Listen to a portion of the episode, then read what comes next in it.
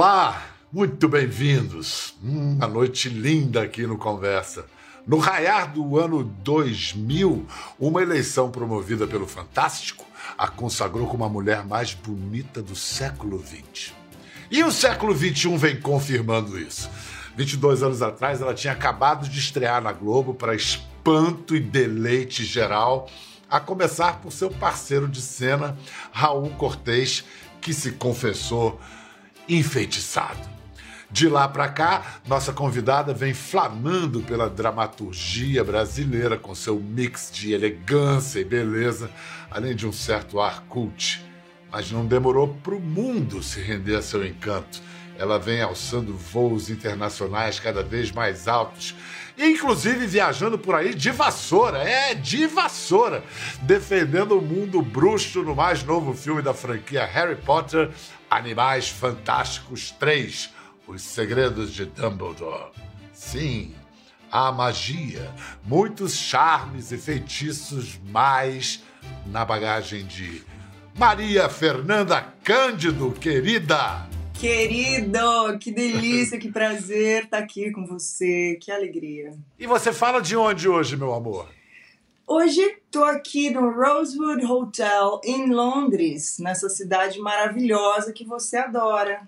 É, onde eu já vivi e você, onde você ficou radicada para as filmagens de Animais Fantásticos 3, Os Segredos de Dumbledore. Foram, as filmagens foram na escola de Hogwarts. Você pegou o trem aí na estação de King's Cross, a plataforma 9 e 3 quartos? Eu visitei essa plataforma, mas a gente, eu não filmei nessa plataforma. Nosso estúdio era justamente do lado, colado a esse estúdio, os estúdios de Harry Potter, que estão lá, inclusive estão abertos para visitação, é uma, uma coisa incrível, enorme. E o estúdio do Animais Fantásticos 3 era do lado, colado. E como é que você, como é que esses bruxos te abduziram para o universo Harry Potter? Como é que você foi convidado? Como é que isso se deu?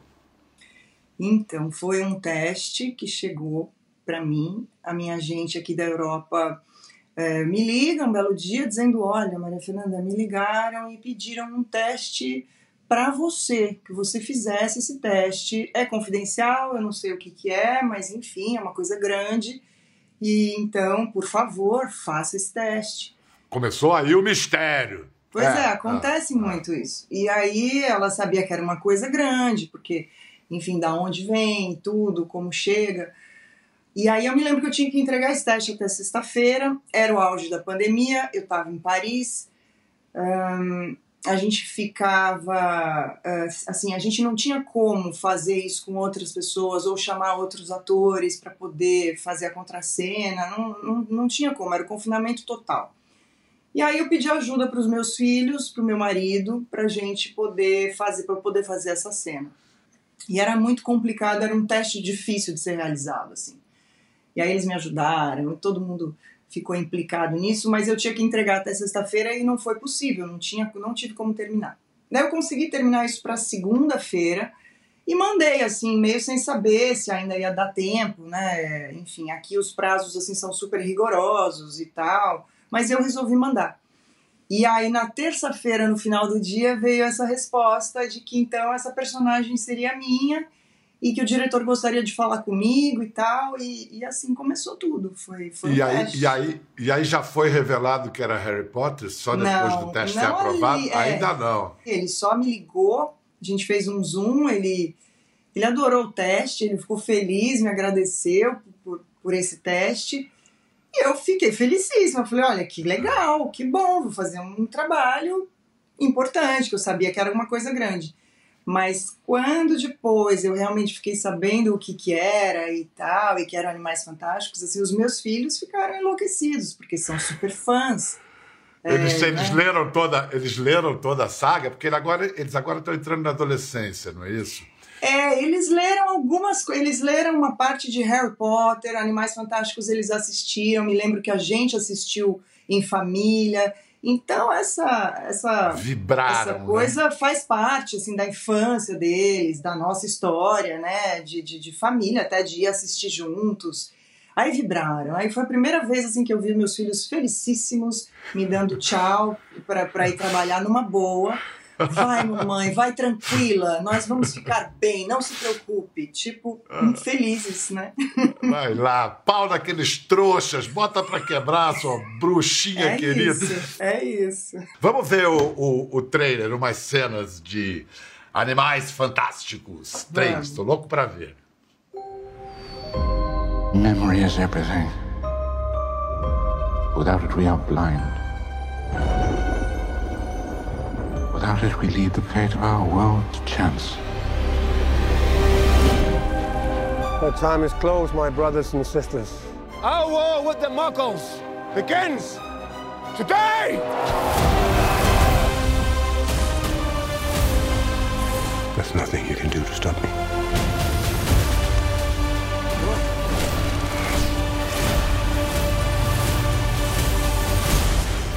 You're enjoying your wand, Mr. Kowalski.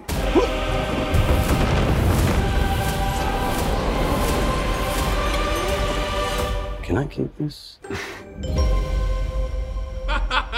Você ficou com a sua varinha?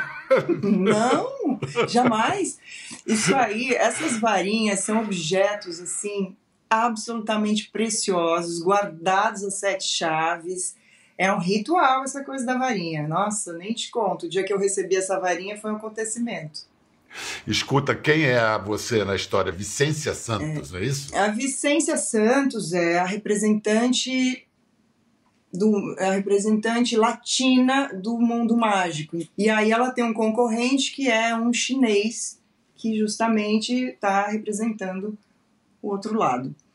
E essa eleição é, é, é, uma eleição que vai acontecer durante o filme, vocês vão ver. Então tem toda um, uma preparação, tem os, os eleitores, a campanha. É um filme que, tem, que traz esse aspecto a geopolítica do universo da bruxaria. Você falou então auge da pandemia, isso tudo deve ter rolado ali em 2020 e as filmagens, inclusive, também devem ter se desenrolado durante a pandemia. Fico imaginando uma mega produção, porque essa não é uma super produção, uma mega produção. Com pandemia, caramba, brevemente, Tá. a, a barra, qual era? Brevemente era muito difícil, assim. Eu fiz PCR diário durante um ano, porque eu saí deste filme e fui para uma outra produção também que eu trabalhei cinco meses. Então eu sou uma pessoa que posso dizer que fiz PCR durante um ano, todos os dias. E, e, presumo que eram dezenas, se não centenas de pessoas envolvidas no set, em volta do set. Teve Sim. algum dia que teve que suspender tudo? Alguém pegou, alguém testou positivo? Para tudo? É. A nossa produção era assim a produção mais orgulhosa do, dos estúdios, porque a gente nunca tinha tido uma parada. Enquanto que todo mundo já tinha tido assim quatro paradas, cinco paradas e a gente nada. E aí chegou em fevereiro, aconteceu um, de uma pessoa da equipe, um eletricista, testar positivo. E quando foi que testou positivo? Justamente no momento em que eu estava fazendo a cena mais importante assim, da minha personagem. A gente chegou, todo mundo entrou no estúdio 8 da manhã, aí eu fiz o primeiro take da cena, o diretor veio, explicou, Maria, Maria, enfim. E aí eu fiz o primeiro take, abaixei assim, fizemos, e aí de repente ele falou, ele disse, cut, corta. We need to evacuate the studio. E aí, discretamente, muito assim, devagar todo mundo começou a andar para fora do estúdio, assim, sem pânico. E aí nós ficamos 10 dias parados, que foi a nossa parada, a nossa única parada. E você tendo que voltar 10 dias depois na mesma emoção. Recebi até uma ligação do diretor, ele me telefonou e pediu encarecidamente: Maria, por favor, preciso de você. Você fique concentrada porque na terça-feira, às 8 horas da manhã, nós iremos retomar daquele momento em que você parou. Eu preciso de você. Nossa. E você, nesse momento dessa cena, você estava contracenando com alguma pessoa de carne e osso ou era com nada, com fundo verde? Porque era... eu imagino que num filme desses, muito do que você faz está na tua cabeça, a imaginação e fantasia do ator, da atriz, né? Era, era, não era uma pessoa real. E não era um fundo verde, era uma criatura que estava na minha frente. Então, essa criatura que estava na minha frente ali, eu comecei a fazer esse trabalho, corta, passaram-se 10 dias, eu tive que retomar ali, do ponto em que paramos. Foi o diretor te mostrava uma imagem dessa criatura para pelo menos você ter na sua cabeça? Sim, existia um, um, uma espécie de, de boneco que não tinha um acabamento, tá? Era só um esqueleto, vamos dizer, para a gente poder ter a dimensão e para eu poder trabalhar o foco do meu olhar, né? A gente recebia essa referência, mas na hora do ação não tinha nada, não podia ter nada, porque senão depois atrapalha na hora de, de, de fazer o, o, o trabalho de pós-produção. Então, assim, é, é difícil, muito difícil é, fazer. É, é, muito curioso, né? Porque no top da indústria é pedido a você o básico do teatro, né? O fazer, de, o fazer de conta, né? Isso. Sem nada ali na frente. Né? Sem nada. E assim, dentro é. de um ambiente absolutamente é, carregado de equipamentos tecnológicos de última geração. De última geração. E no final de tudo, o que, que precisa? Precisa desse ingrediente, da imaginação, da criatividade, de uma coisa básica da, da nossa infância, né? a base de tudo, esse imaginar, esse fazer de conta. É bonito, né? Puro, puro artesanato e fantasia. Muito bonito, muito é. bonito.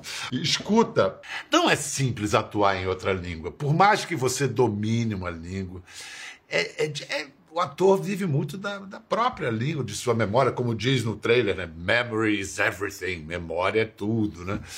Como é que você lidou com isso? Atuar em inglês, você não atua só em inglês, mas como é que você, você tem algum método? ficou uma coisa mais técnica? Olha, eu, eu concordo com você, é uma coisa é bem específico, né? Você trabalhar em outra língua, porque eu acho que quando eu tô na minha língua mãe, eu tô com os meus canais absolutamente abertos e aí eu consigo eu consigo uma inteireza, eu acho muito maior, né? E quando você está em outra língua, você precisa ter, assim, tem, tem, tem alguma coisa ali que está funcionando, alguma parte sua que está funcionando para que você consiga realmente se expressar nessa outra língua. É diferente. Mas talvez o principal seja você ter assim uma absoluta paixão por esse esse essa, esse outro, né? E aí quando esse outro é de outra cultura, nossa, aí você precisa ficar atenta aos mínimos detalhes, aos, ao, ao, mínimo som, aquela inflexão, aquele jeito, uma coisa do aparelho fonético também, experimentar outras outras outras uh, zonas né, de vibração, sabe? São é, mais anasalado, menos, anada, menos anasalado, mais gutural, menos. Você precisa fazer esses exercícios assim como uma louca é muito mais difícil, dá mais trabalho, mas não é impossível. Mas dá trabalho, tá? Isso é, é, é tudo trabalho. Escuta, você, italiano você aprendeu em casa? Italiano eu estudei um ano e meio. Um ano e meio, assim. Na época ainda de Terra Nostra. Mas para trabalhar, para viver lá, para estar tá num set de filmagem assim, super, super dá. Tanto é verdade que Maria Fernanda fez O Traidor, do Marco Bellocchio, o célebre cineasta italiano. Ela faz a esposa do mafioso Tommaso Buscetta, que é uma história real é, do mafioso, primeiro arrependido da máfia siciliana, que morou no Brasil, inclusive foi preso no Brasil, acho que pela segunda vez. Vamos a uma cena é, uma situação que colocaram Maria Fernanda nessa cena. Olha ela, onde é que penduraram a moça?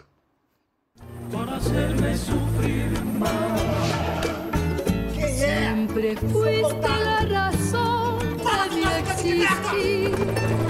Adorarte para mí fue religión.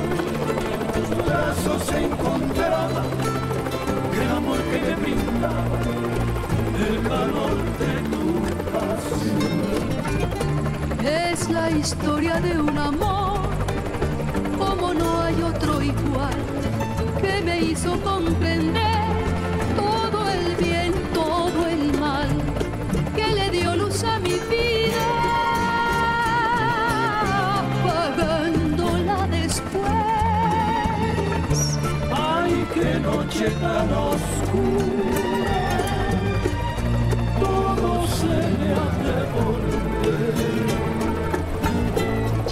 Estás más a mi lado, corazón.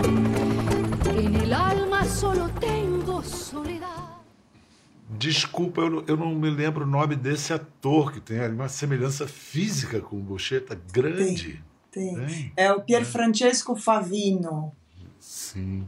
E você fez o papel da, da, da terceira esposa do, do mafioso, Maria Cristina de Almeida Guimarães, uma brasileira. Você chegou, ela está viva, você chegou a se encontrar com ela?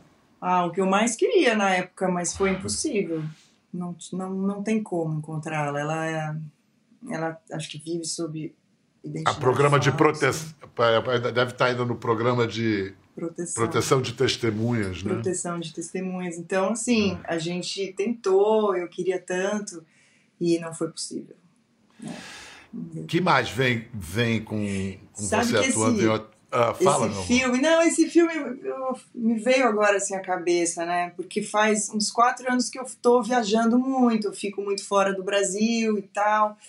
E tudo começou por causa desse filme. Inclusive, eu acho que o fato de eu estar fazendo esse aqui que, tô- que eu fiz agora, porque foi a primeiro, o primeiro diretor assim que me chamou para fazer um filme fora do Brasil. Então, foi tão, tão maravilhoso. Nossa, e aí a gente foi pro Festival de Cannes em 2019. E a partir dali que tudo começou a acontecer. Assim, o filme estreou lá e depois um outro diretor na Itália me viu nesse, no filme e me chamou para fazer o filme dele. E Qual, aí, Bastardi a Mano Armata? Bastardi a Mano Armata foi Gabriele Albanese com um super elenco, sabe? E com a coisa da pandemia, acabou que acumulou. ah, várias coisas estão sendo lançadas agora, né? O, o- o da máfia está sendo lançado junto com o- o- os Animais Fantásticos. E você tem em francês, você fez a, o Quarto das Maravilhas, La Chambre de Merveille. Você fez esse em francês, que mais? Fiz esse em francês. É, apesar de que eu não falo francês nele, eu falo inglês. Essa personagem, no caso, não é uma francesa. Então aí ela é uma professora de mergulho e aí eu falo tudo em inglês nesse filme. Mas é um set francês, eu falava tempo todo em francês com eles, obviamente, no set. E direção da Lisa Azuelos, que eu sou fã absoluta. Quer dizer, agora a sua, sua carreira internacional é uma coisa estabelecida. Você. para onde você está apontando? Você tem estratégia? Você vai pegando o bonde conforme ele passa? Você vai criando as oportunidades para depois, é, é, faz- enfim, tomá-las? Não, não, não, não, não é, não é assim. Eu acho que não tem muito isso de estratégia, porque eu sou muito ligada aos bons papéis, aos bons projetos, às pessoas que estão envolvidas, porque às vezes também não adianta só o projeto, né? Precisa saber quem vai contar essa história, né? Quem, que, quem é que vai. Como é que a gente vai fazer para levar isso para o público? Então, isso é importante. Eu acho que aí depende, não, não depende tanto de onde o projeto está se ele tá na Espanha, se ele tá no Brasil, se ele tá na Itália, se, sei lá, se tá nos Estados Unidos, assim, não é tanto mais o local que importa, mas o projeto em si, né? Eu quero falar de um projeto que me soa bem, me soa muito bem, estou muito curioso para ver, que juntou Clarice Lispector, Luiz Fernando Carvalho e você, quer dizer, essa turminha aí eh, se entende. Mas antes da gente chegar aqui, vamos fazer um, um flashback, lembrar ao público, não precisa nem lembrar, porque é inesquecível, né? Aquela mistura de italiano e português da novela Terra Nostra, 99, quando Maria Fernanda estreou na Globo. E olha, ela chegou chegando, como contou Raul Cortez ao Memória Globo nesse depoimento. Ai, meu Deus. E daí eu vi uma mulher fantástica que estava no elenco, que eu não conhecia. E eu disse, mas que coisa incrível essa menina e tal. E eu tinha uma cena que era no banco, na minha agência, que era, na, era fora, uma externa.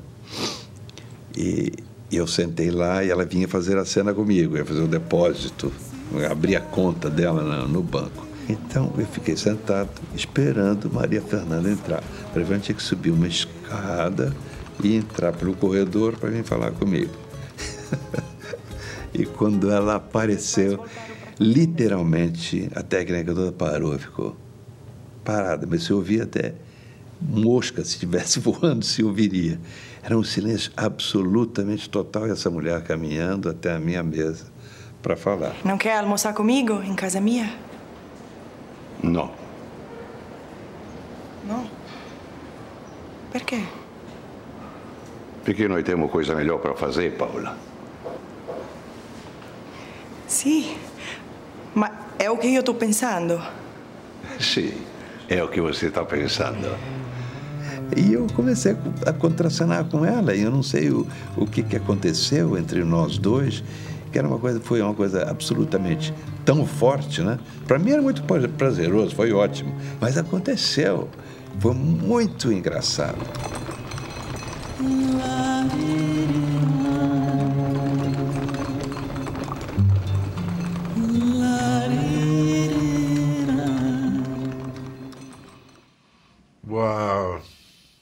Que coisa. Não sabia que você ia me aprontar essa. Ah, meu amor, que coisa mais linda.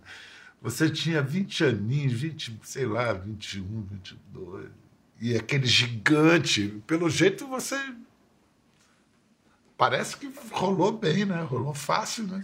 Nossa, a gente ficou encantado, assim, um com o outro. Não sei, teve isso mesmo que ele disse, assim, uma, uma coisa que, que é tão além, né, de, de qualquer nomenclatura. Ele era tudo, a gente ficou amigo, irmão, a gente era grudado, uma coisa muito engraçada, porque a diferença de idade era enorme, mas assim, a gente saía juntos, a gente ia almoçar e não sei o que, combinava as coisas e se falava. E era um pouco tudo, né? Um pai, um irmão, um amigo, um homem. Ele tinha ciúmes, aí ele reclamava do na, namorado. Não, não serve para você, péssimo. Entendeu? que delícia. Era assim, era uma coisa muito, muito maravilhosa. E, e essa mágica, né, que eu acho que, que a arte dá pra gente, que são esses encontros em cena, são muito fortes e eles ficam mesmo para a vida e para além vida, porque ele não está mais aqui, mas é como se ele tivesse. Então tem coisas que eu penso que que o Raul diria. Enfim, é de fato uma presença que permanece. Ai, ai. Em cá, você se emocionou vendo o, o Raul. Agora vou te mostrar uma coisa que é, talvez. Acho que você não vai chorar, acho que você vai dar umas risadas. Olha só como Ai, ela, Deus, Maria. Fernanda surgiu na atriz como apresentadora da Ilha do Oba. Biquíni. Sou a Karina. Eu sou Moisés. E eu sou a Maria Fernanda e tá começando o nosso primeiro MTV na Ilha do Biquíni. A gente vai estar aqui com vocês durante esse verão todo, até o primeiro final de semana de março. Muita água vai rolar, fica ligado. Verão de 90. Houve uma vez um verão, 1997. Mudou sua vida, Maria Que Fernanda? máximo, que mudou minha vida, mudou minha vida, porque senão realmente nada disso estaria acontecendo aqui, a gente nem ia estar talvez batendo esse papo. Foi aí que, que tudo começou, que eu fui estudar com a Fátima Toledo, que fui buscar Você largou, você fazia, você, você estudava terapia ocupacional, largou e, e mergulhou Não, no... eu não larguei, eu continuei, né, terminei a minha graduação, tudo, tenho meu diploma, mas eu comecei a estudar com a Fátima à noite, então eu ia para a faculdade de dia, ia para a Fátima Toledo à noite, e aí já surgiu uma peça de teatro para eu fazer com a direção da Denise Del Vecchio, e aí, né, e aí foi, eu fui, fiz outras, fiz coisas também, fui fazendo coisas para televisão, foi assim. A sua estreia já no cinema em 2003, você já ganhou o prêmio em Gramado. Foi o Dom, do Moacir Góes, um excelente diretor. Eu não sou idiota. Que isso, amor? Você foi me buscar no trabalho. Foi toda carinhosa no carro. Me trouxe pra comemorar e quer que eu acredite que o Miguel te ligou agora. Claro. Miguel acabou de me ligar no celular. Por que, que eu ia mentir? Você preparou tudo isso. Você foi duas vezes Capitu. Você foi Capitu no Dom, do, do Moacir, foi Capitu na série do Luiz Fernando Carvalho.